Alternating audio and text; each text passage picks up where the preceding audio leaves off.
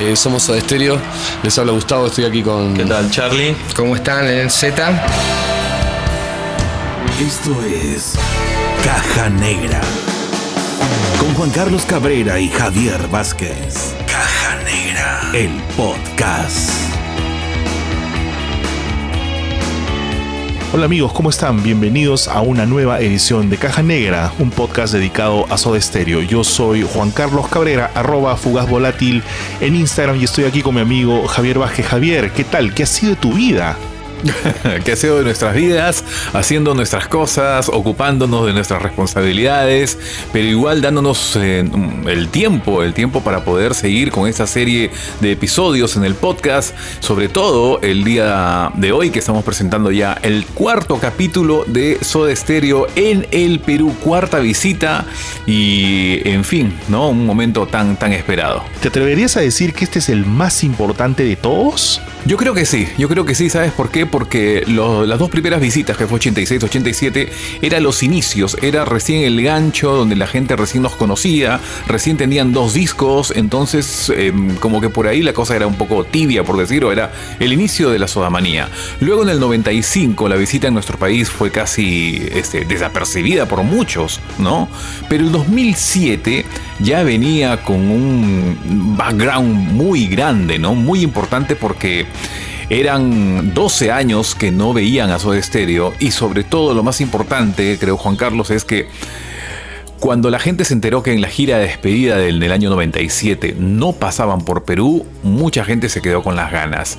Y recordemos que en el año 97-98 se hizo muy famoso, eh, la, muy famosa la versión de, música ligera y el Gracias Totales. Entonces, ese Gracias Totales como que nuevamente puso a Soda Stereo de moda para una nueva generación que los esperó por años y años y que al fin en 2007 pudieron, pudimos, ¿no? Y pudieron todos eh, verlo aquí en, en nuestro país.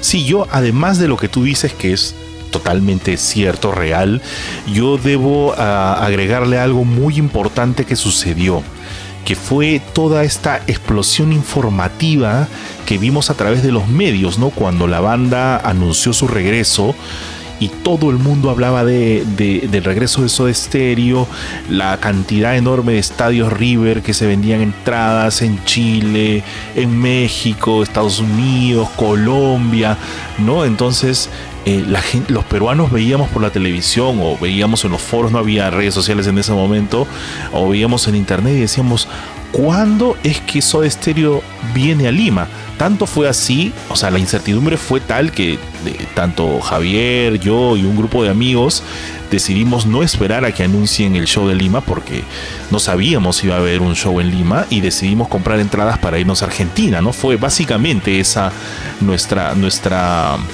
nuestra decisión, porque el Perú no existía en la gira al inicio, ¿no?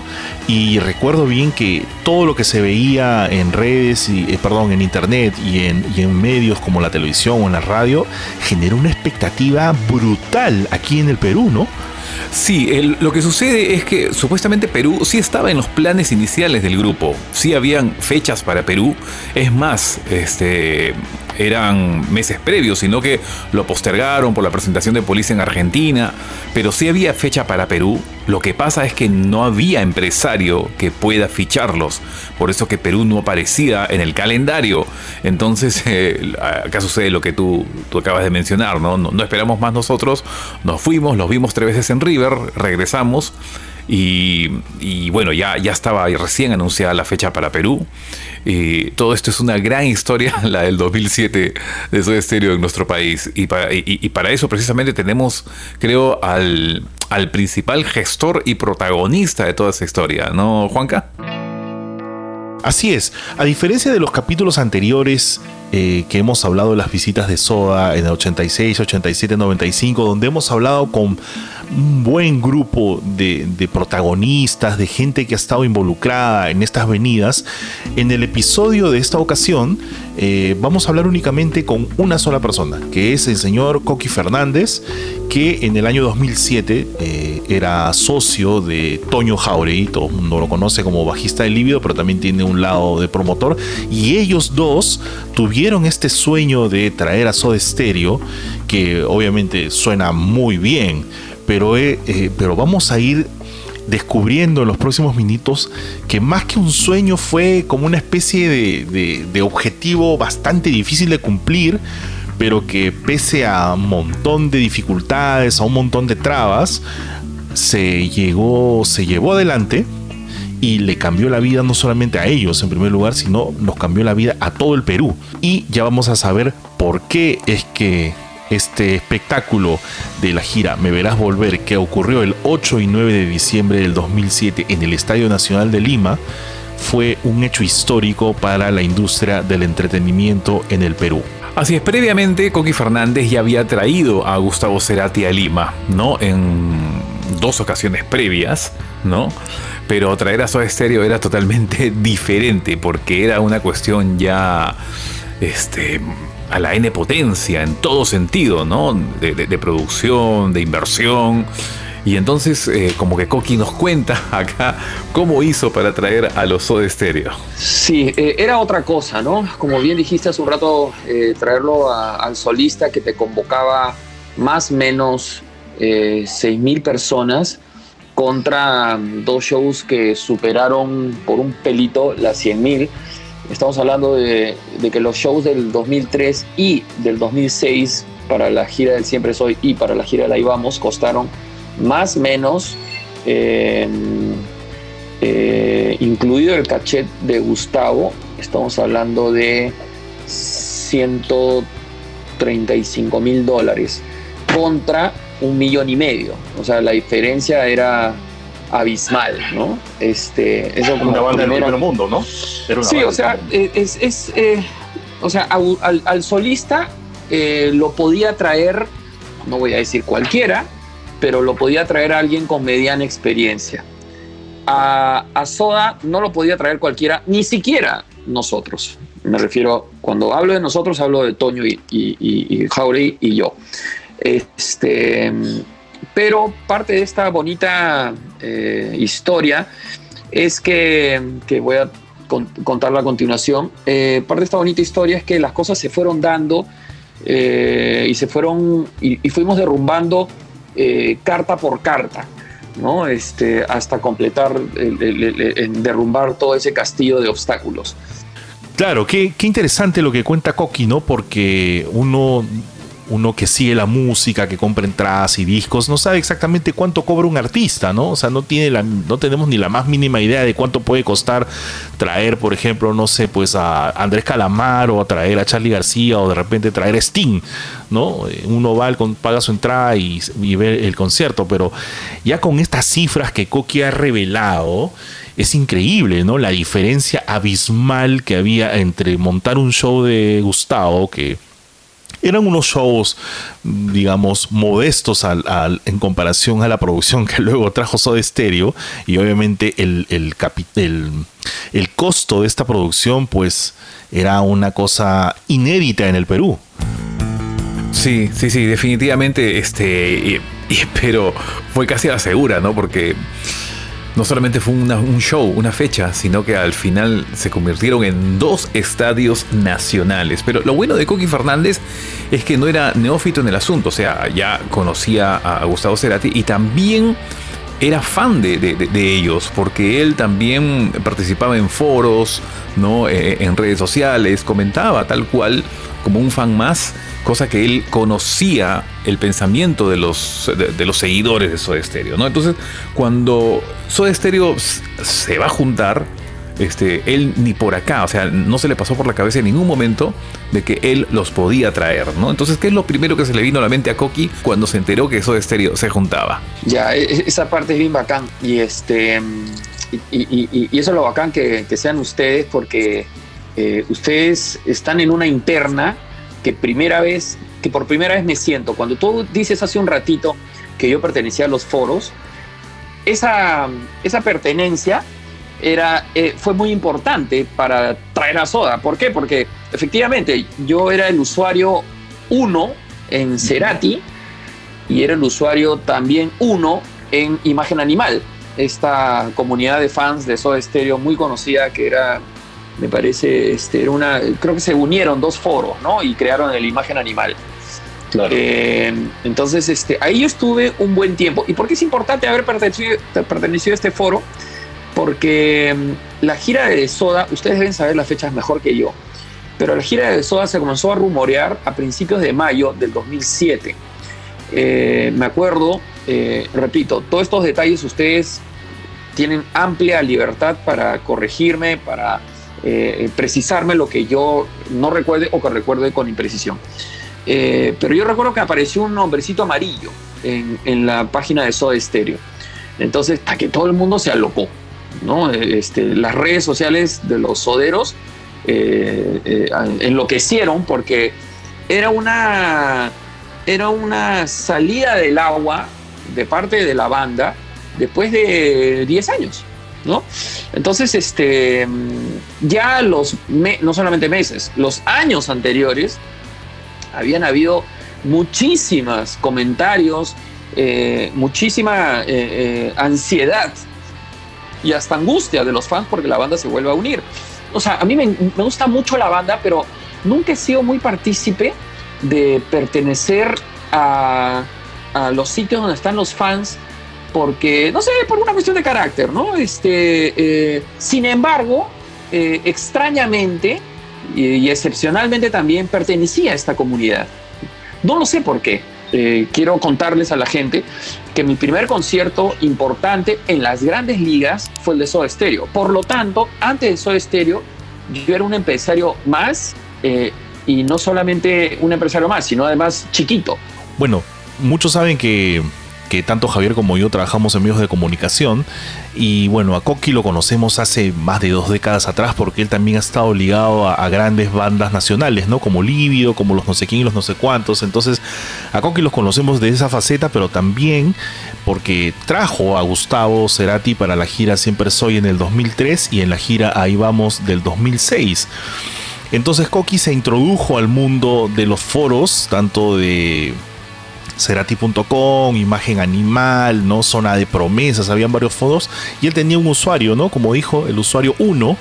Y él, este debatía abiertamente, ¿no? Este, recuerdo que también nosotros, Javier, hicimos algunas fiestas en homenaje a Soda en varios bares acá en Lima. Él iba, ¿no? Cuando sacamos el disco tributo, él también nos, nos ayudó a, a poder venderlo dentro del show de Gustavo, tanto en Lima como en Arequipa. O sea, él ha estado bastante bien relacionado con los seguidores y me parece que ese fue, ese fue como que la chispa inicial para que para concretar este gran sueño que fue montar esta, esta cosa monstruosa de la gira 2007.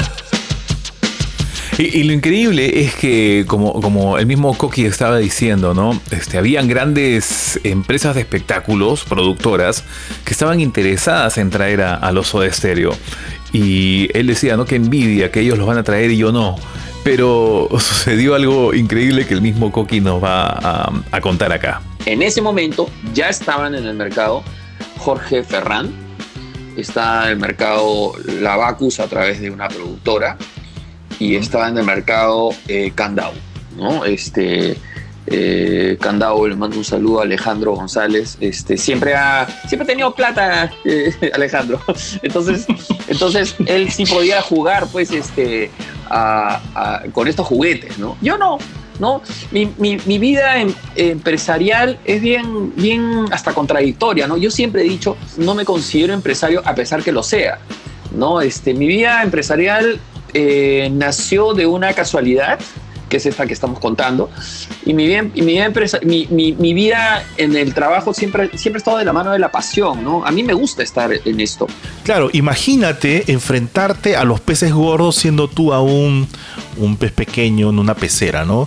Intentar meterte al mar y pelearte con estos tiburones.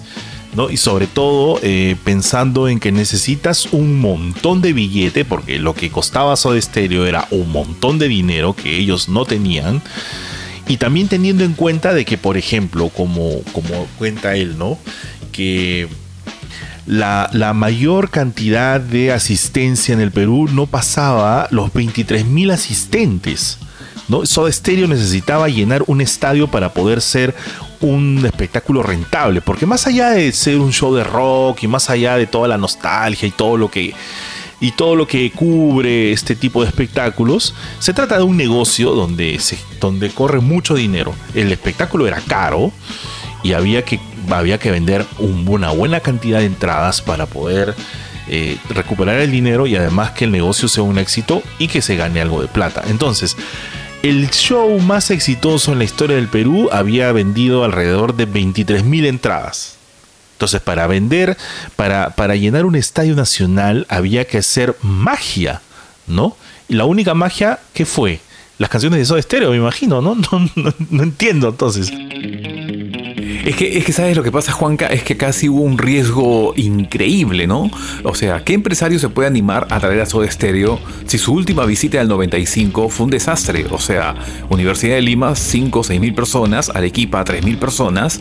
Entonces, si tú traes a un grupo que en su última visita trajo, convocó 6 mil personas y quieres presentarlo en un estadio, es realmente de locos. O sea, de locos totales. Ningún empresario se atrevería a invertir tanto dinero este, sabiendo que va a ir a la pérdida. Entonces, esto sí fue un riesgo total que asumió Coqui con, su socio y, este, y ya vemos los resultados, ¿no? Tal, tal cual, ¿no? Sí, no, en realidad se la jugaron y, creyeron no solamente en, el producto, porque era obvio que el producto iba a tener un éxito, y, afortunadamente tuvieron un aliado muy importante para que esto eh, se encamine y logre un buen objetivo, ¿no? Así es, ese aliado, ese aval, porque Coqui y, su socio no tenían el efectivo, ¿no? El, capital para poder traer a, a Soda Stereo. Ese que eran un millón y medio de dólares, ¿no? Que es lo que, dice Coqui, que costaba eh,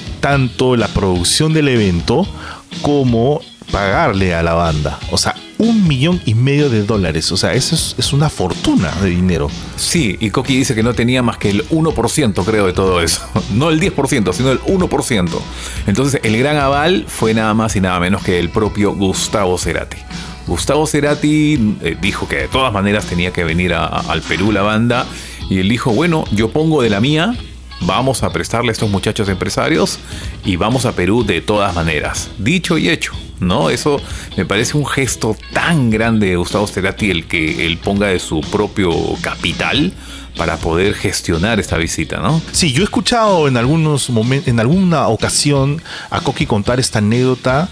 Eh, recuerdo que comentó de que tanto el equipo de producción de Pop Art, que era la organizadora de la gira, y, los, y el equipo de Soda se reunieron un poco para definir ya cuáles eran la, la, gira cerrada, ¿no?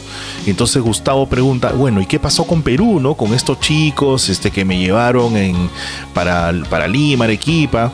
Y la gente de la productora le digo, bueno, no tienen la plata para, para poder costear la gira, así que no, no, va, no va eso, ¿no? Y entonces Gustavo dijo, ¿cómo que no va? No, no va. No, porque no, no pueden pagarla, ¿no? Y, y, otras, em, y, los otros, y las otras empresas que, se citaron fueron eh, Jorge Ferrán, Candau y Mega Show en representación de una marca cervecera y eh, no llegaron tampoco a la cifra que Soda pedía, que era un millón de dólares. Entonces, este, lo que cuenta Coqui es que Gustavo dice, bueno, se fue a, salió de la sala, se fue a fumar un pucho, ¿no? Y regresó y dijo, bueno, vamos a hacer, vamos a hacer una cosa ¿no? Eh, ¿Qué cosas les han ofrecido ellos? O sea, por Coqui y por Toño. Mm, que nos pagan con la venta de entradas, que era algo bastante, por decirlo, suicida para una banda del nivel de Soda Stereo, ¿no? O sea, es como que mm, estás confiándole la vida a alguien que probablemente no podría haber hecho eso, ¿no? Y Gustavo, que afortunadamente los conocía, dijo, ok, que lo hagan y si te fallan, yo voy a cubrir ese billete con mi plata.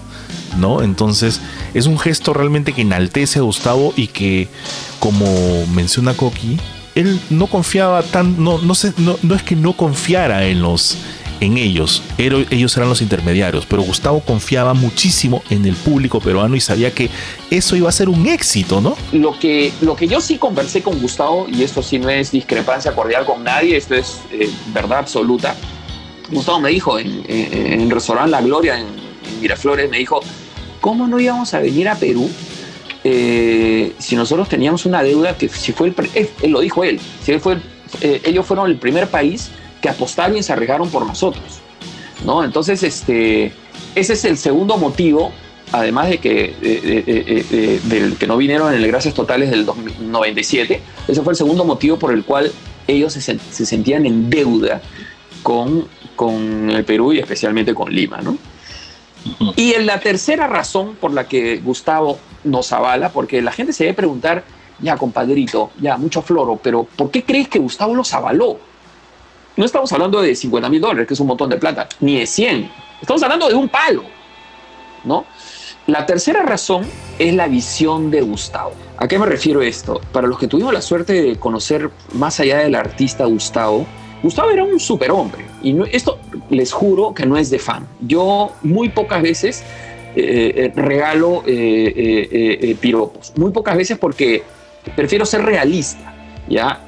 Y Gustavo Cerati era un fuera de serie, pero realmente. Este pata, además de ser un muy buen artista, composicionalmente, tocando la guitarra, este, cantando, etcétera, etcétera, era, era, era el manager este, sin título de la banda porque estaba en todas. Él tenía en su espectro, en sus 180 grados, todo controlado.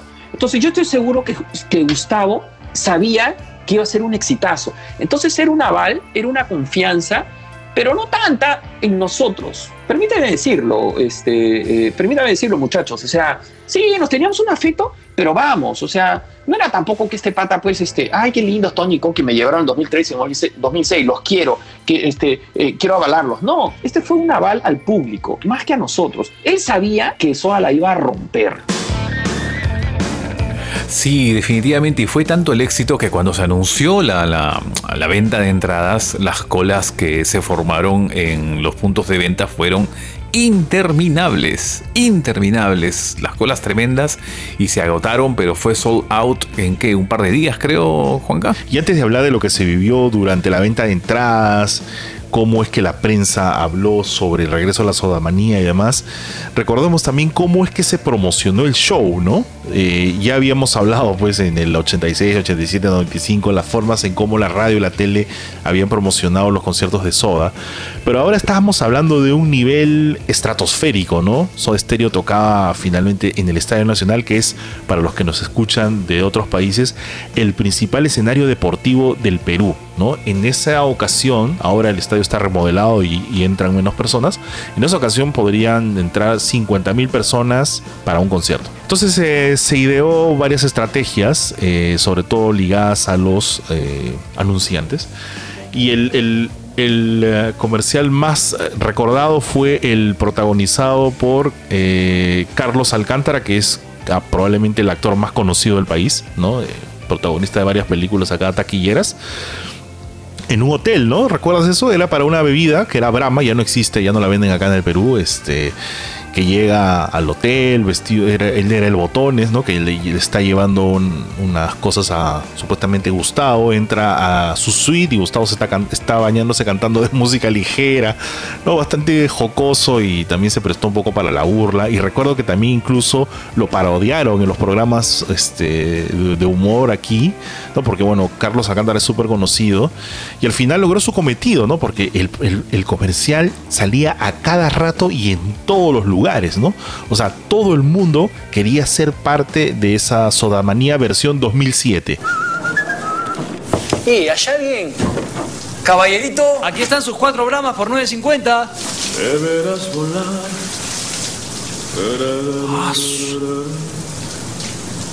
Quedan.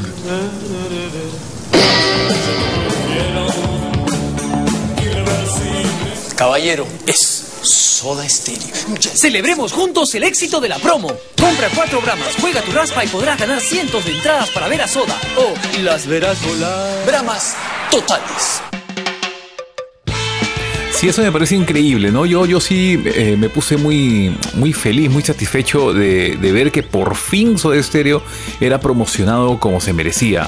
Porque recordemos que en las primeras visitas 86-87, con las justas eh, se promocionó, bueno, no digo, no digo con las justas, ¿no? O sea, me refiero a televisión, creo que hubo un spot por ahí nomás, y todo fue la radio. En el año 95 no hubo publicidad para, para Soda Stereo, pero esta vez sí, el furor era diferente, la fiebre era mucho más alta y esa, y esa expectativa que se iba generando conforme pasaban las fechas de la, de, la, de la gira en los demás países, creo que iba aumentando cada vez más hasta ese famoso 8 de diciembre, en donde ya pues este fue una fecha realmente histórica para, para la música en nuestro país, ¿no? ¿Tú sabes cuándo, cuándo fue el día que realmente me sentí feliz? O sea, obviamente yo recuerdo haber trabajado para Terra, Y también ahí por ahí hice unos malabares con Coqui Toño y podemos, pudimos conseguir un auspicio para el show. Hay un billete también cayó por parte de Terra. Y, me acuerdo que me invitaron a la conferencia de prensa de lanzamiento del concierto, ¿no? Ya bueno, todo el mundo sabía, etcétera. Pero ahí pasaron el video oficial, no fueron, fue la prensa, eh, los empresarios hablaron, eh, habló me no, no, recuerdo si vino algún representante de, Argentina, etcétera. Pero eh, yo recuerdo que el momento claro o el momento en donde yo realmente sentí de que Soda Stereo iba a venir a Lima con esta cosa hermosa llamada Me Verás Volver fue cuando pasé por la avenida La Marina, que es una de las principales arterias acá en, la capital, y vi una gigantografía, un panel gigantesco con la cara de los tres, ¿no? Y decía, Soy Stereo, me a volver 8 de diciembre. O sea, dije, wow, qué hermoso, ¿no? O sea, yo creo, ahí recién dije, va a venir, va a venir Soda, ¿no?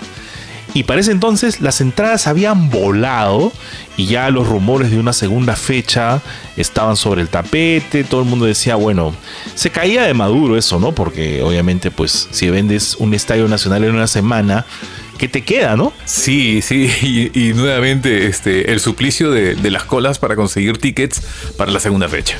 O sea, porque teníamos que estar sí o sí. Oye, y en conclusión, Juan Carlos, ese año 2007 los vimos cinco veces en vivo, ¿cierto? Cinco veces en vivo. Yo hubiera, yo hubiera ido a más, ¿ah? Hubiera ido a otros. ¿Qué otro, ¿Qué otro show de la gira me verás volver? ¿En qué otro país te hubiera gustado verlos? En Chile, por el furor de la gente, ¿no? Chile es uno de los países, uno de los primeros países junto a Perú, en donde tiene una gran cantidad de fans y tú sabes cómo eh, van a reaccionar ellos, ¿no? Porque ir a un país, no sé, pues, no sé, te vas a Miami o, o un país centroamericano, no creo que el furor de la gente haya sido el mismo, ¿no? Aunque tengo mis sentimientos encontrados, ¿no? Bueno, digo Chile porque por la cantidad de fans y, y la euforia, pero un concierto centroamericano creo que hubiera sido también quizás mejor por el aforo, ¿no? Creo que eh, era menos gente, no sé, irme a Panamá, pues por decir así, ¿no? Sí. Creo que hubiera sido menos gente y verlo más de cerca. Aunque en Lima las dos veces estuve, estuvimos, ¿no? Adelantito. sí, a mí me hubiera encantado ir al del 21 de diciembre, ¿no? Eso es. Nadie sabía que iba a ser el último de verdad, ¿no? Y, recuerdo que en algún momento con Toño Albán, que también es nuestro gran amigo y con quien siempre hablamos sobre este tema, este, barajamos la posibilidad, ¿no? Vimos cuánto nos costaba irnos y, este, y decíamos, ¿no? Oye, justo una semana antes o una semana después tocaba la Polis en, en Buenos Aires, no era por ahí cerquita nomás. Y decía, ya vemos la Polis, hacemos 3, 4 días y luego el 21 de diciembre, ¿no? Qué increíble ese concierto, pero bueno, este concierto del 9 de diciembre, eh, que ya pues en ese momento eh, los productores de Lima, que eran Coqui Fernández y Toño Jauregui, ya pues ya habían pasado los nervios, ya no existían los nervios porque ya habían tenido mucho éxito, habían vendido un estadio entero y habían sobrepasado todas las expectativas que ni siquiera ellos en sueños habían tenido, ¿no? Porque habíamos recordado de que eh, el, show musical de mayor convocatoria pagado en el Perú lo tenían entre Shakira, Diego Torres y Floricienta. Más o menos entre ellos, tres llegaban como a los 23 mil espectadores. Y, aquí ya acababas de vender un show de 55 mil entradas vendidas en el Estadio Nacional. ¿No? Entonces, estamos hablando de que cada uno de estos artistas, el más caro, había cobrado 200 mil dólares por tocar en Lima hizo de estéreo eh, había vendido un show que había costado un millón y medio de dólares, nada menos. O sea, esto era como traer a Madonna, pues a traer a YouTube, me imagino, ¿no? A ese nivel. Y eh, eh, como, como dije hace un rato, la segunda fecha o sea, un domingo 9 de diciembre, se caía de madura, ¿no? Lo bueno de esa segunda fecha es que no inviertes eh, la misma cantidad, ¿no? Porque ya, ya los artistas están acá, ya los, no la, la carga, los pasajes aéreos, el armado del escenario, las luces, ¿no? El mismo recinto del estadio, o sea, te abaratas cualquier cantidad de costos y este, sal- sales ganando definitivamente, ¿no? ¿El, ¿El 9 también llenó completamente o no, Juanca? No, no llenó completamente, pero aquí está Coqui que nos cuenta un poco que, cómo fue el show del 9 de diciembre y cuánto es que realmente costó hacerlo y cómo es que se hizo, ¿no? O sea, no recuerdo a quién se le ocurre, pero era una, pero era una ocurrencia que flotaba en el ambiente con mucha, con mucha presencia. Porque si ya tienes todo armado, todo armado, o sea, si ya te has gastado eh, 500 mil dólares en armar la producción para un show un día sábado, las entradas se te acaban en cuatro días. ¿Por qué no aprovechas esos 500 mil dólares que ya gastaste Y que no te van a, ya no te van a volver a cobrar eso. Sí, te cobran más o menos un 10%. La segunda fecha salió pues 50 mil dólares. O quizás, o quizás un poquito. ¿No? Entonces, por eso que les decía hace un rato, la, la idea de la segunda fecha rondaba en el ambiente con mucha presencia. La segunda que- fecha costó, para responderte, 17% menos. Bueno, entre otras cosas que le preguntamos a Coqui, porque realmente hemos hablado como tres horas con él, ¿no? Poner todo lo que nos ha contado ya sería como para hacer cinco capítulos, porque bueno, Coqui además de, de ser un gran conocedor de este negocio, es una persona que, que cuenta sus anécdotas de una forma muy pasional, ¿no? Es, Totalmente. Tiene, tiene, tiene esa, esta onda de de fan de su trabajo, de los artistas, ¿no? Qué chévere que te encante la música y trabajar con los mejores del mundo, ¿no? Eso es un sueño realmente. Es que Coqui no, no- no- es un empresario artístico por, por hacer dinero, sino que como él le apasiona, apasiona tanto la música, eh, entonces cada, cada espectáculo que él ha, hecho, ha realizado, es una historia diferente, ¿no? Entonces yo creo que la verdad, Coqui debería escribir un libro con todos los shows que ha hecho, porque se sabe todo el teje y maneje y es fan de todo. Es más, él, él mismo ha declarado que hasta a veces ha traído artistas solamente por fan y se ha ido a la pérdida, ¿no? Pero solamente por darse el lujo Claro. de que trajo a su artista favorito y ha sido más de una ocasión que ha sucedido eso, ¿no? Sí, y bueno, y entre las cosas que, que le preguntamos con Javier, eh, Javicho le preguntó, por ejemplo, cuál era algún detalle que, que le había llamado la atención de Soda, ¿no? Si había habido alguna excentricidad o si existía tipo la de Luis Miguel con la, con la, con la limusina al pie del escenario, ¿no?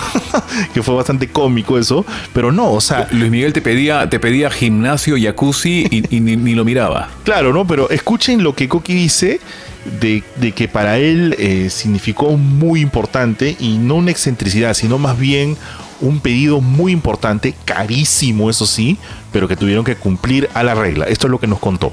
Mira, lo que se me viene a la mente de manera inmediata es la prolijidad, la inversión eh, fastuosa eh, en la producción. Una producción que fue soberbia.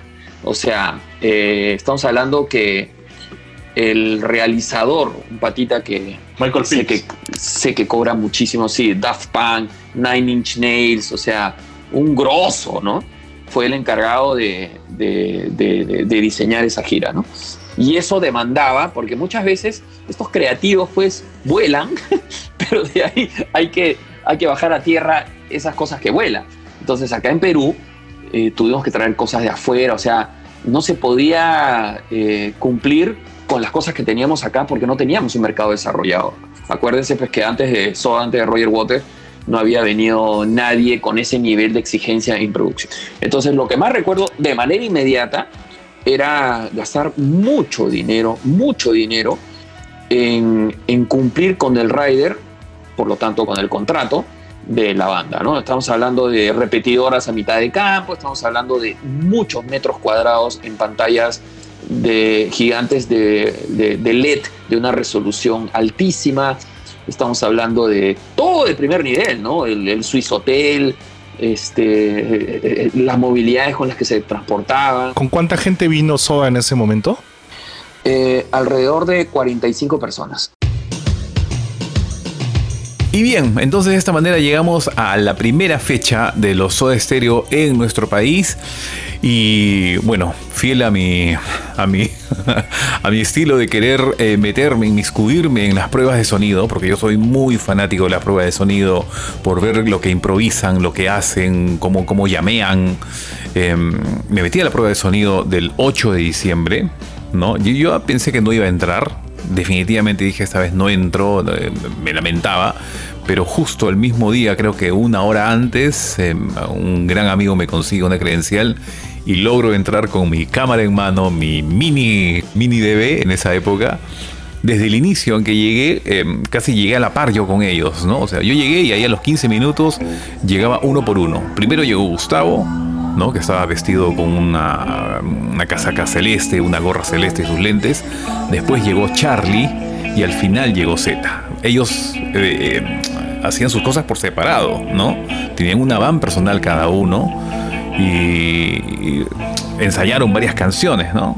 Entre las canciones que ensayaron, primero estaba que tocaron, ¿no? Hay una canción de Yes que se llama Roundabout, ¿no? Que es un clásico del rock.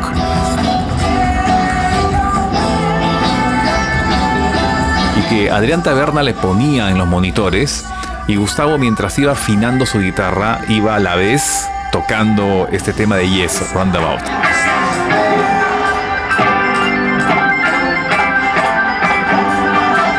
O sea, no, lo tocaron solo, sino Gustavo acompañaba con la guitarra.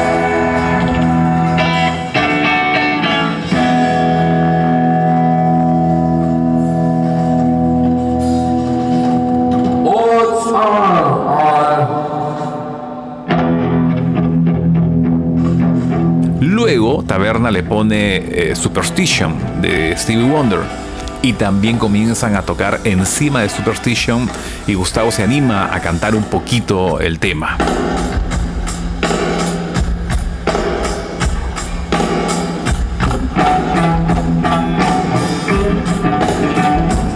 Vamos a poner de fondo un poquito de esto, aunque lamentablemente suena algo saturado porque estaba yo muy cerca de, ellos, ¿no? Y la cámara registraba todo totalmente saturado, pero algo se da a entender.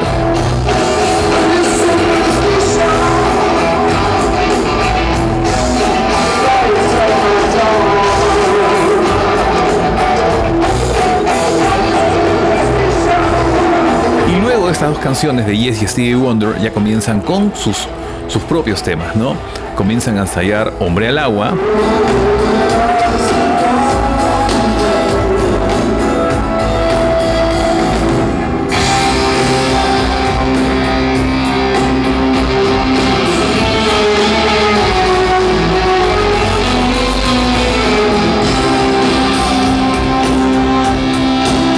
Texturas, la tocan dos veces.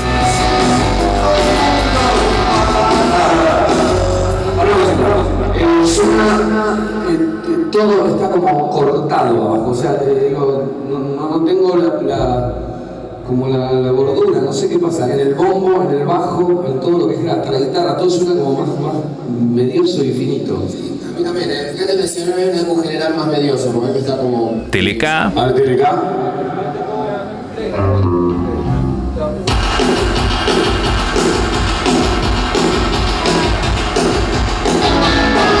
Eterno.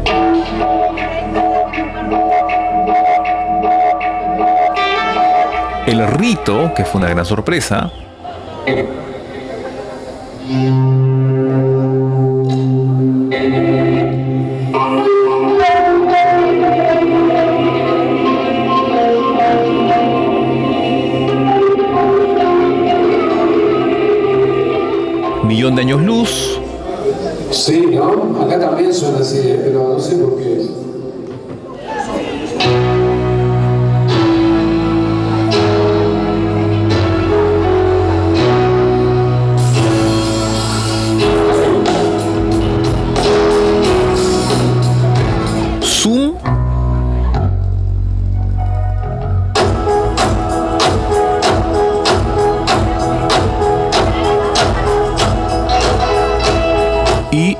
Con juegos de seducción.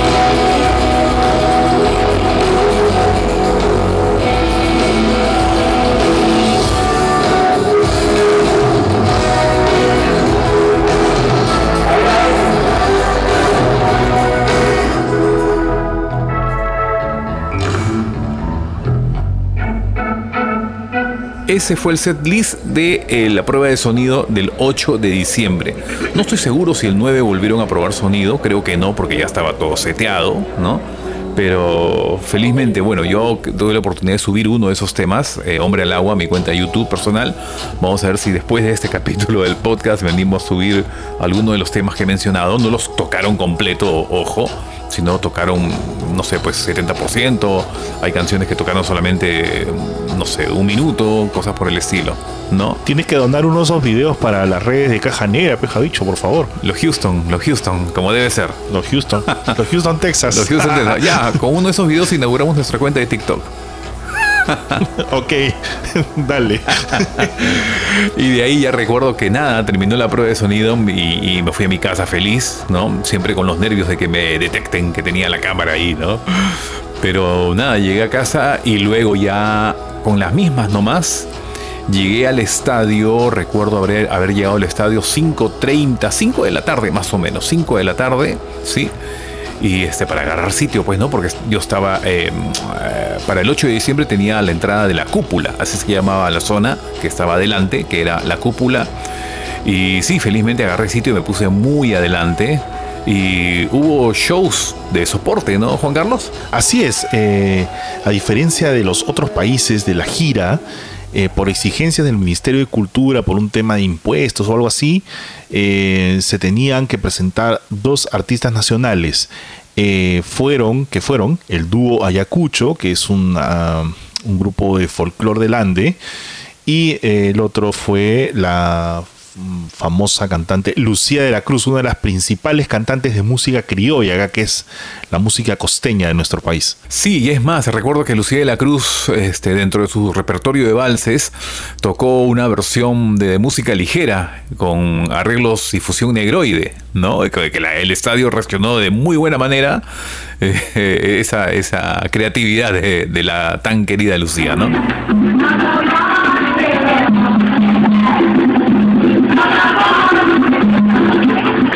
Así es, y ahora que, has mencionado eh, el tema de las zonas, hay que, hay que contarle a la gente que el Perú fue el único lugar que vendió las entradas con esa modalidad, ¿no? Lo que hizo también mucho más divertido y mucho más ameno para el público rebautizar las zonas. No se llamaban ni VIP, ni campo, ni platino, ni super VIP, ¿no? Por ejemplo, la zona más cercana al escenario, eh, en la cancha, que todo el mundo quería, era la cúpula y más atrás estaba, por ejemplo, Picnic Motorrocker, que era el nombre de Motorrocker, era un modelo de, un teléfono de la marca Motorola, que era auspiciadora de, del evento. Los palcos se llamaban Jet Set, ¿no? Ese, también tenías la zona Zoom, la zona Vitaminas, nada personal. Eh, la zona telequinesis y así, ¿no? Este, ya en nuestras redes, en Caja Negra Cast, vamos a poner eh, una foto de cómo era el cómo era la distribución. esta, esta, esta, distribución de, ¿no? Por ejemplo, vemos acá, por ejemplo, la cúpula está muy pegada al escenario. Detrás de la cúpula quedaba Picnic Motorrocker y atrás, que sería la cancha general, se llamaba Signos. La tribuna popular se llamaba Prófugos mientras que las tribunas de Occidente eran las famosas Jet Set, Zoom, Luna Roja, ¿no? y, Oriente, Presión Americana y Vitaminas. Me parece que a partir de entonces, en el Perú, los conciertos eh, empezaron a ofrecer entradas por zonas con nombres de canciones o con nombres de momentos de, estas bandas, ¿no? De alguna banda que venía. Pero los primeros que hicieron fueron los, los, los, eh, los promotores que trajeron a Soda Stereo en el 2007 muy, muy, pero muy original, ¿no? Muy original y digno de copiar, ¿no? Porque ya otros empresarios también siguieron la, mecha que se había aprendido. Em, Exactamente. La verdad, yo ese día 8 de diciembre no tenía mucha expectativa, o sea, la expectativa natural de verlos nuevamente pero previamente ya los había visto tres veces. Ya sabía el set list, ya sabía con qué canción se presentaban, o sea, ya, ya sabía, era como ver una película por tercera vez. No, y además, además ya sabíamos que hacían lo mismo en todos los shows, porque ya venían de, o sea, esta, eh, este show, estos shows de Lima fueron los últimos de la gira internacional, ¿no? Entonces ya habían estado en Colombia, en México, en Estados Unidos, en Chile, en un montón de países más, y todos los videos ya se habían filtrado en YouTube, o sea, habían filtrado en los foros. Entonces ya sabíamos de que era la misma ropa, que el repertorio variaba milimétricamente, o sea, no había un gran cambio, o sea, no es que esperábamos y que la noche iba a ser, pues, iban a tocar secuencia inicial o, por ejemplo, no sé, pues, ecos, ¿no? Ese tipo de cosas, no iba a suceder eso. Claro, ya, sabías también eh, que iba a salir en las pantallas, en qué momento bajaban las ruedas, todo, todo, bueno, te lo sabías de memoria y uno como fan más aún, ¿no? Pero ¿sabes qué cosa me hizo reventar en éxtasis y, saltar hasta el techo y me empiló y me puso todo al 100%? El inicio, cuando Gustavo se aparece luego de la, de la intro de algún día, Gustavo se parece rasgando la guitarra para juegos de seducción y dice una frase que hizo estallar a todo el estadio. Y la frase era, ¿cómo está el público más caliente de Latinoamérica? O sea, al decir eso, las 55 mil personas estallaron hasta más no poder. Y se inició la fiesta y fue increíble realmente.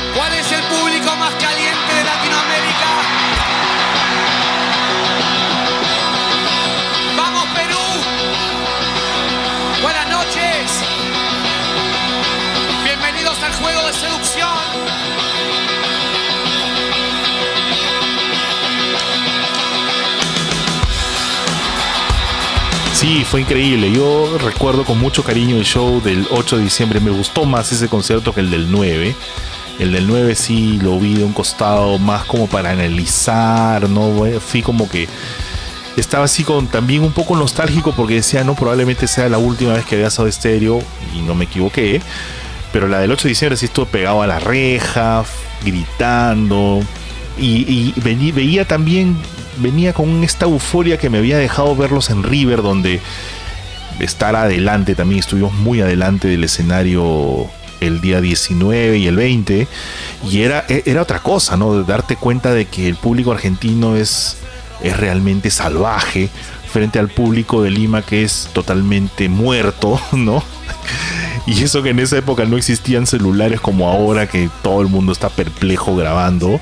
Pero en ese momento sacaban sus camaritas y, estos celulares antiguos que te permitían ver. Pero yo recuerdo con mucho cariño este show del 8 de diciembre. Y sobre todo porque escuchamos el rito, ¿no? Una de mis, canciones favoritas de Soda. Casi al final fue, ¿no? Casi al final. O sea, después de Prófugos, eh, eh, en el Encore 2, ahí entra ya el, el rito, ¿no? Y fue una gran sorpresa, ¿no?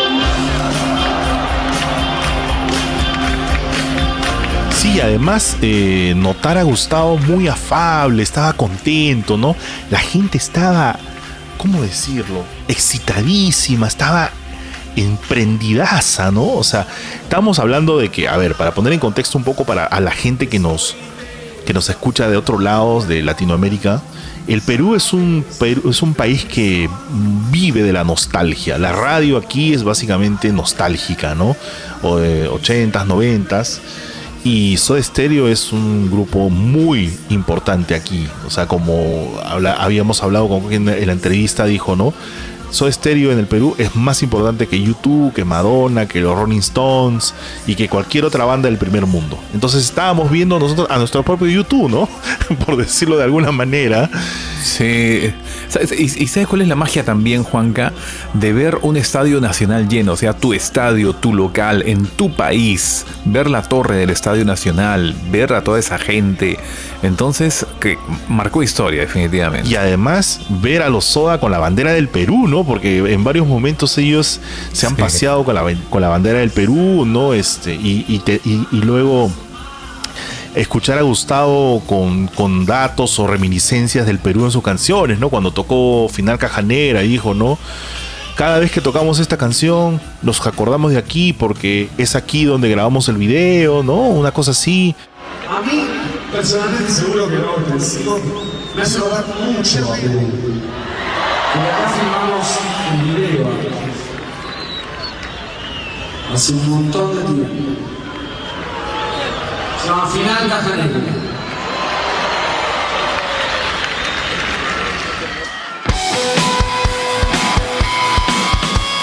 A ver, una de las cosas que, a ver, un par de detalles que, bueno, nosotros ya veníamos de, haber visto a, a Soda en Argentina y creíamos que todo el espectáculo iba a ser igual. O sea, el espectáculo en sí fue igual, pero vieron algunos detalles que a mí me hubiera gustado repetir acá y que no, no hubieron. El primer, primer lugar fue que no vendieron el merchandising oficial de la gira, ¿no?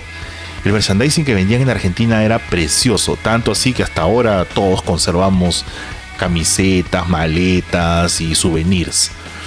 O sea, era un merchandising acorde a- al nivel de la banda. Entonces, Se habría acabado, me imagino, para esta altura. Ya era el último tramo, ¿no? o probablemente no, no se fabricó acá, cómo habrán hecho, pero a mí la verdad me, me causó bastante pena no encontrar. Eh, me faltaron comprar dos o tres camisetas ya de toda la colección de la gira, entonces pensé encontrarlas aquí, pero, pero no hubo. Y lo segundo, que ya no es una cuestión local, sino más bien de toda la producción, fue que esta, este acto de apertura de Peter Capusotto fue crudamente editado, cruelmente editado, ¿no? No lo pasaron completo y era un mate de risa, ¿no? ¿Te acuerdas de eso? Sí, sí, sí. O- obviamente, ¿sabes por qué editado? Porque creo que muchas bromas seguramente no, no, no. No las iban a entender, por supuesto. Exactamente, ¿no? Por una cuestión local, ¿no?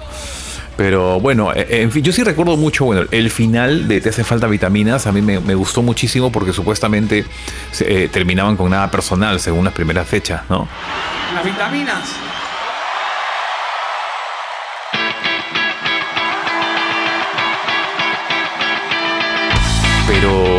¿Sabes por qué me gustó mucho? Porque aquí, por ejemplo, te hacen falta vitaminas, ha sido mil veces más éxito que nada personal, ¿no? Claro. Entonces creo que la gente al, al salir del show eh, regresaron a sus casas totalmente satisfechos, ¿no? Al haber escuchado el hitazo de los de Stereo en vivo por fin, ¿no? Entonces eso me parece muy, muy importante. Y luego este, sacar cuerpo, ¿no? O sea, o guardar energías para el otro día.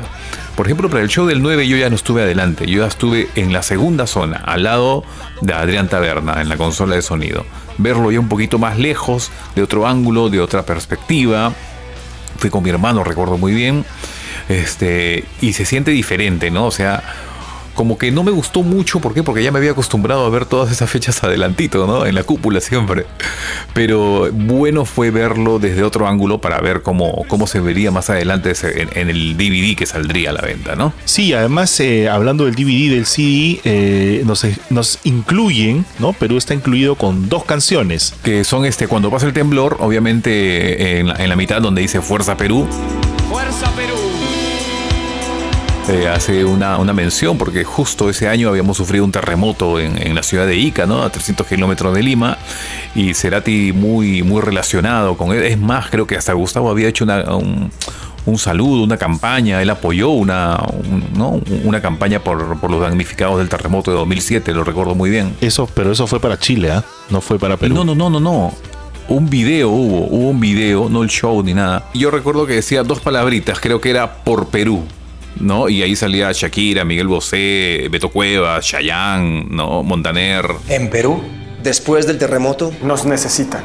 a todos. Un sol. Un euro. Un dólar. Un peso. Un bolívar. Un real. Todo cuenta. Podemos ayudarlos. Y ellos no pueden esperar. Por Perú, Es ahora. Ayuda a través de la Cruz Roja enviando el texto Ayuda Perú al número 2527. Donará 6 soles. Usuarios Claro y Movistar. ¡Salud, Perú! Y el día 8 de diciembre eh, se acaba este concierto que fue marcó el retorno y el reencuentro de Soda Stereo con sus fans peruanos desde 1995. Esperamos 12 años para volverlos a ver y el reencuentro tuvo un saldo más que positivo, fue un saldo maravilloso, fantástico. 29 canciones. Increíble. Hermoso fue ¿Qué eso. tal, ¿Qué tal setlist, no? Cuando usualmente siempre son 19 o 20, esta vez la gente salió pero realmente feliz. Pues. Pero imagínate este último, o sea, el encore final que se dividió en dos. El primero fue Disco Eterno, Cae el Sol y Prófugos, pues imagínate, ¿no? Claro. Y el final es lo máximo, el final trae el rito, nada personal y te hacen falta vitaminas, o sea, estamos hablando de que es el, los 80, pero así en su esplendor, ¿no? bien, bien, bien armado el setlist definitivamente, ah, bien armado. Para la cantidad de hits que ellos se manejan, sí me parece bien hecho. Así ¿no? es. Entonces se acaba el concierto del 8 de diciembre y bueno, llegó el momento de hacer travesuras, pues, ¿no? O sea, porque la noche recién empezaba. Entonces, este, todos sabemos que Gustavo es un ser nocturno, que la noche, pues, para él era como que parte de su vida misma. Y entonces, pues uno alucina, o uno imagina, o alucina como decimos acá en Perú, de que una banda del nivel de Soda Stereo que venía convertida en una banda de primer mundo iba a ser pues una fiesta increíble en un lugar fastuoso, ¿no? Con mucho champán, vino y whisky carísimo, con un montón de gente. No, Gustavo fiel a su, a su raíz de música y fiel a su raíz de descubrir cosas nuevas, decide partir con su trupe, con su grupo de amigos, donde también se encontraba Zeta Bocio, a una discoteca pequeñísima en el barrio de Miraflores, acá, que se llama Nebula, que es una discoteca conocida por pasar música New Wave, por pasar música electrónica y esta onda de rock más ochentero. Y en ese momento había alguien, ¿no? Se presentaba un DJ que era muy amigo de, Gustavo, Ulrich Schnauz, ¿no? que es un DJ alemán que Gustavo admiraba y que ellos mantenían contacto por medio del correo electrónico. Lamentablemente Gustavo llegó tarde a, su concierto y bueno, eh, para sorpresa de él, el dueño de este bar logró que Ulrich eh, aceptara hacer un show privado para Gustavo al día siguiente, algo que a él le encantó porque obviamente pues tenía que tenía que, verlo, ya que habían coincidido en un país. Entonces, esa noche, Gustavo la pasó bomba, eh, estuvo bailando, estuvo disfrutando con la gente que tuvo la suerte de ingresar a este local. Y eh, según me contaron, eh, esa noche eh, le robaron el celular a Z. En esa época estaba de moda los famosos Nextel. ¿Te acuerdas de estos celulares? Nextel. Claro, totalmente, que con un botón hablabas como walkie-talkie. Exacto. Y luego, Gustavo, eh, según cuenta Coqui Fernández en un ratito, Gustavo esa noche tuvo la juerga del año y casi no durmió. Fue directamente de la juerga al Estadio Nacional a tocar la segunda fecha el 9 de diciembre. Aquí nos, acá nos cuenta Coqui cómo pasó eso. ellos vinieron en una suerte, o sea, siempre, tanto el 2003 y el 2006, nosotros tuvimos, tuvimos mucha interacción con Gustavo y con toda la producción. Pero en el 2007 estaban como, en- yo los, los alucinaba así, ¿no? Estaban como en una carroza real en el, en el cielo y atravesaban las nubes. Te juro que así yo me los aluciné porque no tuvieron contacto con casi nadie. Este, vivían muy ensimismados dentro de sus habitaciones, no salían y principalmente Gustavo pues este, se la pasó tomando, ¿no? Y con, y con- y- sí, este, eh, Gustavo va a tocar, no sé si saben esto, pero Gustavo va a tocar eh, casi sin dormir el segundo show. ¿no? Sí, bueno, eh, eso es, ¿no? Eh, pero bueno, es parte del, o sea, Gustavo eh, parte en su ley, ¿no? Gustavo era el típico rockstar que casi ya no existen ahora. No sé si se han, dado cuenta. Mi socio, que es una persona que tiene 67 años, que hasta que mi socio ha visto todo, ya por eso es el número uno en Latinoamérica. Mi socio Phil Rodríguez, un, mi socio internacional. Pata de los Ramones, se la pegaba con Michael Hutchins. yo, no, yo no quiero irme de boca, no quiero irme de boca. Pero mi socio tiene tantas historias. Y mi socio me dijo algo que se me quedó grabado. Tú sabes, Coqui, este. Pues yo le pregunté por Green Day, ya que eran los chicos malos pues, de los 90, ¿no? Los Green Day eran bien, bien desbandados. Entonces, cuando yo los traje el, el 2017, yo le digo, oye, ¿está que estos Green Day ahora son unos, este, unos señoritos formalitos, ¿no? ¿Dónde está pues ese, todo ese rock and roll, todos esos este, excesos y sexo, drogas y rock and roll? No, me ríe. Eso es, cosa del pasado. ¿Por qué? Porque ahora eh, las giras están armadas eh, en Latinoamérica para tocar dejando un día. Y en Estados Unidos y en Europa, que pueden tocar diariamente por las carreteras, eh, las giras están armadas de manera diaria. Entonces ponte a pensar, Coqui, si Green Day se la recontrapea como en las noventas, este, al día siguiente la va a pasar muy mal en algo que ellos aman, que es tocar en vivo encima de un escenario. Entonces, este, eso de los, rock, de los rockstars, ¿no? de la época de los 70s, ellos ya, eso ya fue por cómo está el diseñado el negocio. Antes tenías cuatro o cinco días entre show y show, ahora no, ahora todos son continuos. ¿ya? Entonces, yo lo que vi con Gustavo es ese, el rockstar de los 70s. O sea, este pata, porque, porque Gustavo no solamente se la pegó en Lima, no, Gustavo se la pegó pues en todos lados. Y mi socio internacional hizo los shows de Miami y de Los Ángeles. Entonces, este, eh, él me, me, dijo esa pequeña infidencia, ¿no? Este, yo lo que vi con Gustavo era una cosa de locos, ¿no? Yo no la veía hace años. Y este pata ha visto todo. Ya nosotros de la recta final. ¿Y cómo nos vamos a pasar por acá? La verdad, con todo lo que tal energía, no? ¿Qué tal energía de Gustavo para haber soportado las 24 horas sin dormir un show con, bueno, living la vida loca, pues, ¿no? Definitivamente. Y recuerdo muy bien que eso se registró también en las cámaras de, del programa de televisión Magali TV. Magali TV es un programa de, entretenimiento, de, espectáculo muy, amarillo, muy popular, que le hicieron la guardia a los camarógrafos a Gustavo toda la madrugada hasta que salió ya en las primeras horas de la mañana y ahí allí, ¿no? En donde lo, lo, captan saliendo de la discoteca ya bien pasadito de agua, pues, ¿no? Así, muy divertido, ¿no? Sale con su vaso de whisky. Y, y, le quiere invitar al camarógrafo, ¿no? Le dice una especie de salud, toma, ¿no? Los legendarios Soda Estéreo que reunieron en dos fechas. Nosotros que no respetamos tótems ni ídolos, estuvimos viéndolos cómo se juerguearon. Pero claro, después de los conciertos. Y ellos no son atletas ni profesionales siempre nunca han negado que les encanta la juerga, el alcohol, el trago y las mujeres. Se apuntaron en esta discoteca de Miraflores. Ahí tienen a Cerati dentro de la camioneta a las cuatro y media de la mañana del domingo, fugando a su hotel.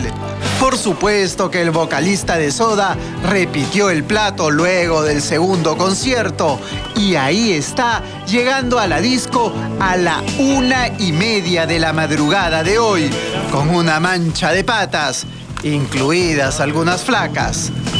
Cuatro horas más tarde y con cara de faltarle vitaminas, Cerati salió del local. Una de sus amigas trató de taparle el cacharro, pero ya habíamos grabado al Che saliendo de su juerga. Ah, y todavía tiene espacio para un trago más. Este es de los nuestros. En fin, esta fue la visita de Soda Stereo a Chollywood. Tres días de música y juerga, tal y como nos tienen acostumbrados estos Gracias totales. y de esa manera, bueno, entonces ya llegaría el, el, segundo show, el del 9 de diciembre. Buenas noches, Perú. Bienvenidos al juego. Así es, el último show que dio Soda Stereo en el Perú en el tramo de su gira Me Verás Volver ocurrió el domingo 9 de diciembre de 2007. Prácticamente fue lo mismo del día anterior, tocaron una canción menos, eh, tocaron 28 canciones, pero este concierto tiene una característica importante, ¿no? a nivel de toda la gira. Para la este... historia, realmente para la historia, y a mí me sorprendió muchísimo que sucediera eso, creo que es la primera vez que me gané con, con algo de, esa, de ese calibre, ¿no? Sí. Eh, bueno, para, para, comenzar, este show se comercializa entre los coleccionistas, ¿no? Fue uno de los primeros que se filtró de toda la, la serie de shows que, que comprende la, la, gira Me Verás Volver y que se pueden conseguir en video y en audio. Pero hay una cosa que no, se, no está incluida en ese video, que es un corte de fluido eléctrico mientras el grupo tocaba texturas. ¿No? Los que estábamos adelante, en ese momento yo todavía estaba adelante, ya en, otro, después de unas canciones ya me retiré hacia como a la mitad del, de, del recinto, pero estaban tocando texturas y de pronto se fue la luz solamente en el escenario, o sea, el, el, eh, el fluido eléctrico que alimentaba el escenario se fue, entonces tú escuchabas que ellos tocaban, pero no, no se amplificaba el sonido, ¿no? Se escuchaba solamente en sus monitores. Sí, estaba, eh, bueno, las luces del estadio estaban prendidas, todo estaba prendido, pero automáticamente se apagaron las pantallas, se apagaron las luces, las ruedas que estaban por encima de ellos. Y nada, Gustavo comenzó a improvisar, ¿no? Porque la gente comenzó primero a aplaudir, eh, ¿no? En apoyo total al, al grupo, creo que nadie se quejó en ese momento, sino que eh, el público entendió que era un, mal momento, que se había ido el fluido. Y bueno, Coqui Fernández nos explica eh, precisamente qué sucedió esa noche con el corte de fluido eléctrico. Sí, esas cosas solamente le podían pasar a Lima. ¿Por qué? Porque, a ver, eh, la, la, la, las máquinas, los equipos, en este caso la consola, eh, son, no son perfectas, ¿no? son hechas por humanos. Pero una, la tarjeta, que, fue lo que se malogró, tiene una vida de más o menos eh, 350 horas, si mal no recuerdo. ¿ya? Es decir, con 350 eh, horas tú te haces más o menos unos 200 conciertos. ¿ya? La consola era relativamente nueva, por lo tanto, de ninguna manera estabas bordeando el concierto número 200. Pero estas cosas pasan. Este, la, la tarjeta no fue seguramente bien hecha y lo que debía ocurrir en muchos años más adelante ocurrió esa noche. Perdón, la tarjeta del grupo electrógeno, no de la consola, sino la tarjeta del grupo electrógeno. Este, la tarjeta voló, ¿no? Este, se quemó, se malogró, ¿no? En pleno concierto. Una tarjeta, repito, que, o sea, te pasa en 200, te pasa una vez, si es que estás cerca al tiempo de vida que la tarjeta está muriendo. La tarjeta era relativamente nueva, con lo cual la probabilidad es más remota aún pero pasó en textura, pues, ¿no? Pero nosotros siempre, todo empresario, no lleva solamente un grupo electrógeno, lleva lo que se llaman los backups, ¿no? Los, los reemplazos, los suplentes. Y nosotros para el estadio llevamos incluso dos más. Y bueno, lo único que hizo fue desconectar los enchufes que estaban en el grupo electrógeno que se malogró y cambiarlos al nuevo eh, grupo electrógeno. Por eso es que el cambio fue relativamente rápido. No duró, o sea, estamos hablando de que ocho minutos puede ser, no fue, no fue mucho. ¿no? Se cayó un generador por falta de agua. Eso es lo que. Ese fue el, el, ese fue el floro que nos metió Gustavo, ¿no? Cuando, cuando terminó de tocar texturas. Sí, y, y, y bueno, mientras no había fluido eléctrico, Gustavo tocó eh, T para 3. ¿No? En una versión muy acústica con su guitarra y la gente coreó. Exactamente.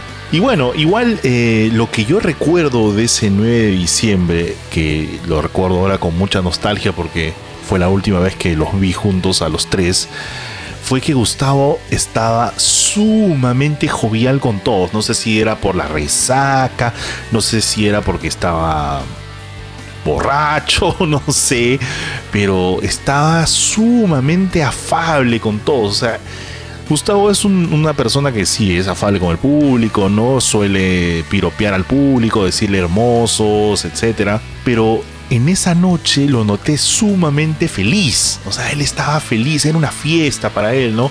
Hola, hermoso Perú, ¿no? Eh, Lima, la otra ciudad de la furia, o sea todo eran piropos para el público, para la ciudad, para el país, ¿no? Entonces, yo creo que eh, dentro de todo fue un, gran cierre entre la relación de amor que tenemos con Soda Stereo, ¿no? O sea, Soda Stereo no había venido para, para la gira del Gracias Totales, no habíamos visto la gira Animal, tampoco vimos la gira Dínamo, ¿no? Nos perdimos probablemente de la mejor etapa artística de Soda en su juventud.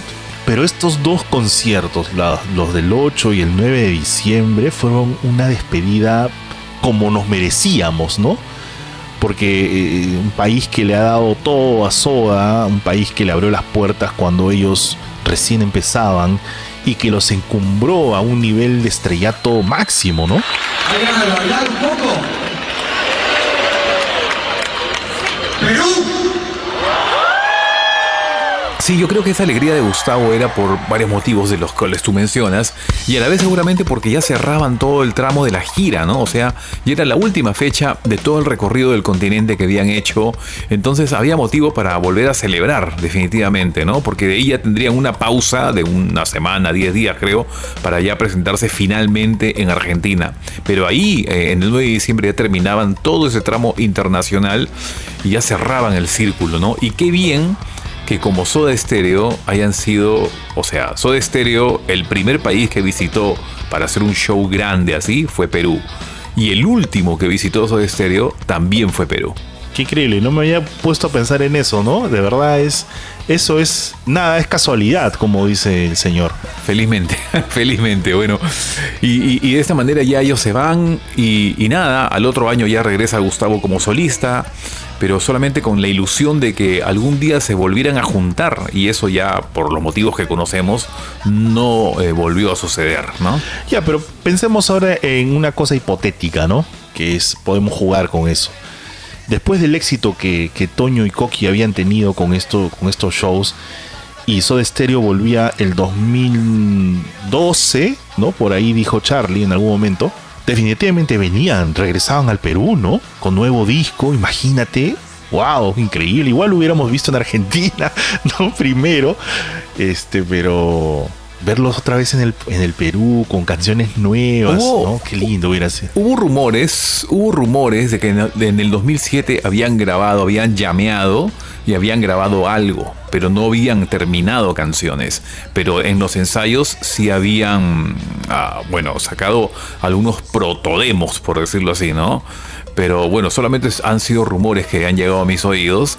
Y, y nada, o sea, lo que tú mencionas eh, de una... Déjà vu, magia, ¿cuál serían? ¡Qué buena! Habrá que preguntarle a Charlie Alberti.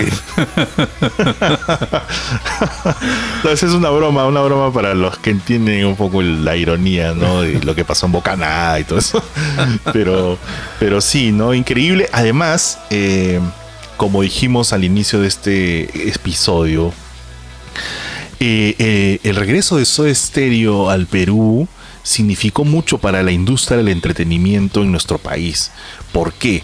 Ya habíamos dicho que los shows más convocantes de música habían sido entre Floricienta, Diego Torres y Shakira. Bueno, no éramos un público, no somos un público, digamos, muy rockero. Y el hecho de que Soda Stereo, una banda que no estaba activa, que se había vuelto a juntar y que sonaba o suena constantemente en la radio, venga, haga dos estadios nacionales uno tras otro y que venda 100.000 entradas, cambió todo. Cambió las reglas del juego, cambió el panorama de, la música y a partir de, eso, de ese fin de semana histórico en nuestro país, el 8 y 9 de diciembre, empezaron a venir todos los que nunca vinieron y todos los que siempre quisimos que vengan, ¿no? A saber, ¿quiénes vinieron? R.E.M., Metallica, Iron Maiden, Oasis, Blur, Depeche Mode, o sea, The Cure, eh, los Pet Shop Boys. to- todos los shows que siempre ansiamos, todos los shows que siempre ansiamos, por fin comenzó esa, esa, esa mecha que se prendió con Soda Stereo, ¿no? Y por un detalle muy importante, ¿no? Como, como dice Coqui Fernández en esta, en esta breve intervención. ¿Qué, qué efecto se dio después que se presenta Soda? Y ese efecto no se dio después que se presentó Roger Waters. ¿Cuál fue? El que los empresarios en Lima dijeron, wow, o sea que Lima no solamente tiene pasión por este tipo de mercado, por este tipo de industria, por este tipo de espectáculo, sino además hay plata en los bolsillos, que son dos condiciones que solamente se podían desprender de dos estadios casi llenos. El primero lleno, repleto, y el segundo casi lleno. Esto, esas, esas dos conclusiones no se desprenden después de haber traído a Roger Waters. Tan es así que después de Roger Waters hubo nuevamente, como siempre, sequía de espectáculos internacionales anglo.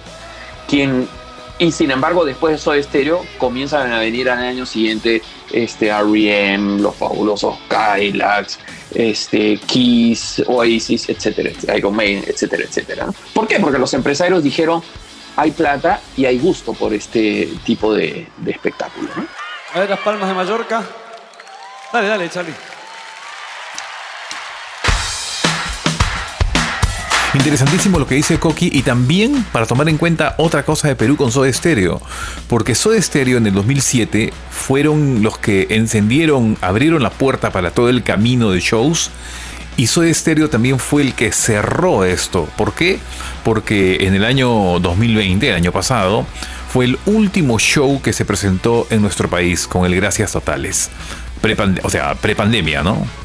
Terminó Soda Stereo su show en marzo del año pasado y de ahí ya no hubo ningún show en nuestro país por los motivos que conocemos a nivel mundial. Entonces fueron 13 años de conciertos, de artistas que desfilaron por nuestro país y que hemos tenido el gusto también de, de disfrutar, ¿no? Así es, ¿no? Qué, qué lindo que una banda que tanto queremos y que hizo tantos cambios acá, ¿no? Porque ya hemos visto que en los 80, cuando ellos vinieron y, y le dijeron a los artistas de ese entonces, oigan, ustedes también pueden tener éxito, graben discos, saquen canciones, giren, toquen. ¿no? Reinventaron un poco la, la industria de conciertos en Latinoamérica, un poco también el negocio del rock en castellano y luego venir y observar lo que generaron en el 2007, ¿no? O sea, como dije, vi ver estos cartelones gigantes en la calle que yo nunca había visto para un artista de rock en el Perú. Eh, toda esta movida mediática, sin, sin siquiera tener a los Soda Stereo presentes, porque ellos no daban entrevistas, ¿no? La única entrevista la dieron el, el día que se presentaron en museo con Lalo Mir, ¿no? Pero todo el mundo hablaba de Soda Stereo, ¿no? Los diarios hacían especiales, las radios, los canales de televisión hacían reportajes entre los fans. eh, todo el mundo hablaba de Soda Stereo porque Soda Stereo es una marca importantísima en, en el, en el imaginario popular del Perú, ¿no? ¿Qué, qué crees tú que después de, de- de venga de Soda Stereo? O sea, ya, ya, bueno, el próximo capítulo del podcast vamos a hablar de Gracias Totales, pero me adelanto con esto, ¿no? ¿Crees que venga algo más? O sea, terminará la, el otro año, me imagino que termina la gira de Gracias Totales. ¿Qué vendrá después, 2023? Bueno, yo como, como buen periodista farandulero, a mí me gusta, a mí me gusta especular, ¿no? Eh, en estos días, Soda Stereo ha estado lanzando cositas en su Instagram. No sé si la gente se ha dado cuenta, pero ha puesto, por ejemplo. Gracias a Charlie Alberti. Sí, ha puesto, por ejemplo, videos de, de música ligera, el video de eh, No Necesito Verte y el video de La Ciudad de la Furia. Entonces, yo entiendo de que están haciendo un tema, van a relanzar canción animada. Espero. Me gustaría porque yo tengo el... Corregido y aumentado, ¿no? Claro, y con una calidad de verdad que merezca la pena, ¿no? Porque mira, acabo de ver el documental de Héroes del Silencio, no sé si lo has visto, pero si no lo has visto, te lo recomiendo y se lo recomiendo a todos los que nos escuchan. O sea, el tratamiento que tiene ese documental, que es un documental histórico, ves unas cosas alucinantes de su archivo de fotos, de videos, de audios.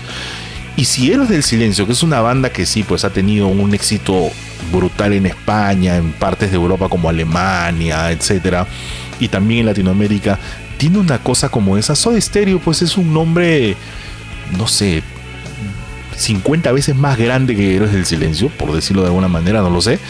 Debería tener algo de esa calidad, ¿no? O sea, yo espero un relanzamiento de canción animada.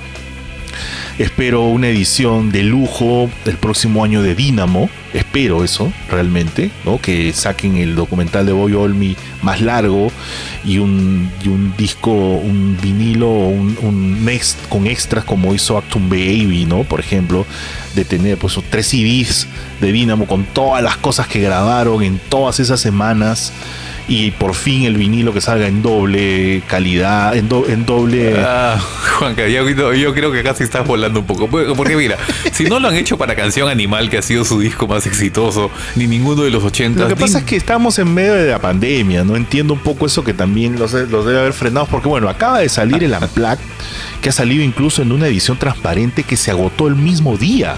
Sí, sí. O sea, tam- estamos hablando de que eso también es un negocio. Entonces, yo le mandé un mensaje a Laura por Instagram y le dije, por favor, tiene que sacar una edición especial de Dynamo, ¿no? Y ella dijo, pronto habrá sorpresas, ¿no? Ella siempre responde muy amable, ¿no? Claro, y definitivamente, oye, dentro del baúl han de tener pero miles de cosas, ¿no? Claro, viste que sacaron ayer unos videos en Londres que bueno, ya se conocían, pero igual este habían fotos que había dado Eduardo Vergalo, ¿no? Y luego también sacaron una cosa de la gira Dínamo, por ejemplo. Son videitos que van saliendo y yo creo que Soda Stereo es una banda que debería estar muy activa en redes sociales. O sea, todo bien con el jueves de Todos Somos Soda y eso, que a decir verdad nunca me han replicado, pero hay fans que salen todas las semanas, suerte por ellos. Eh, yo creo que tienen tanto material para brindarlo que no, no entiendo por qué no lo hacen, ¿no? Es que no tienen community, pues seguro. Tú mismo eres, Juanca. no, sí debe entender. Creo que lo maneja este. ¿Cómo se llama? El que hacía la web de Cerati. Eh, que fotógrafo y eso también. Me parece que. Diego Sáenz. Creo que lo hace. No lo sé. Pero. Bueno. También deberíamos, est- deberíamos estar esperando. Me imagino que con los años una especie de miniserie como lo está haciendo Movistar con, con, con los prisioneros en Chile. Oye, Chile creo que ha tenido, perdón, Prisioneros creo que ha tenido ya, esta es la tercera serie que tiene, ¿no? Me imagino que, que Soda Stereo también ha tenido muchas, muchas propuestas, películas, series, musicales, ¿no? Pero deben ser co- como las miles de cosas que les deben proponer, cosas que no tienen sustento, cosas que no... O sea, después de hacer una obra con el Circo del Sol, ¿qué cosa podría ser... Podrías esperar irte a Broadway, pues, ¿no? O sea, creo que lo mínimo, ¿no? Una cosa así, tipo lo que hizo Green Day en Broadway, por ejemplo, pero no sé, o sea, es que eso estamos hablando de un nivel bastante alto, ¿no? De Claro. exigencia, un nivel de, de técnico y todo eso. Pero bueno, humildemente yo espero mi reedición de Canción Animal, mi edición de lujo de Dynamo y por ahí un documental de Netflix, ¿no? Creo que esas tres cosas podrían darse, esperemos. Y nada, ¿no? Ha sido realmente muy, muy chévere volver a, primero, a grabar este episodio del podcast, que ya estamos ahí poniéndonos al día.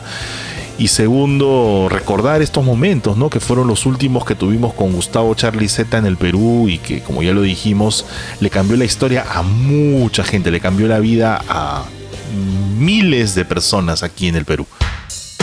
Y lo lindo, lo lindo es que en el 2007 mucha gente que nunca los había visto pudieron verlos, este, sobre todo muchos jóvenes, ¿no? Y lo lindo también es que nuevamente se repitió eso 13 años después, eh, en el 2020, con el Gracias Totales, que vamos a tocar ya eh, de manera más amplia en el próximo capítulo de Caja Negra. Así es amigos, y a ustedes les agradecemos por escribirnos, ¿no? Nos escriben cuando, cuando estrenan hoy, los extrañamos. Y sí, gracias por seguirnos en nuestras redes sociales, arroba Caja Negra Cast en Instagram y también nos encuentran como Caja Negra, un podcast de Soda Stereo en Facebook. Y bueno, y en el canal Voz Vegetal de Javier, ¿no? Voz Vegetal 1, ¿no, Javicho? Sí, sí, sí, de, de YouTube, en donde colgamos también y en donde, bueno, mayormente podemos tener ese feedback de ustedes, ¿no? Con todos los comentarios, bueno, los comentarios que pueden escribir en, en el Instagram y también en el, en el YouTube. Bueno, hasta la, la próxima edición, mi querido Juanca. Así es, Javier. Muchas gracias a todos ustedes por escucharnos y nos reencontramos en la próxima edición. Un abrazo, Javicho. Yo soy Juan Carlos Cabrera. Síganme en Instagram, arroba fugaz volátil. Y yo, arroba voz vegetal. Chao. Ahora sí, gracias por todo. Ojalá pudiéramos abrazarlos a cada uno.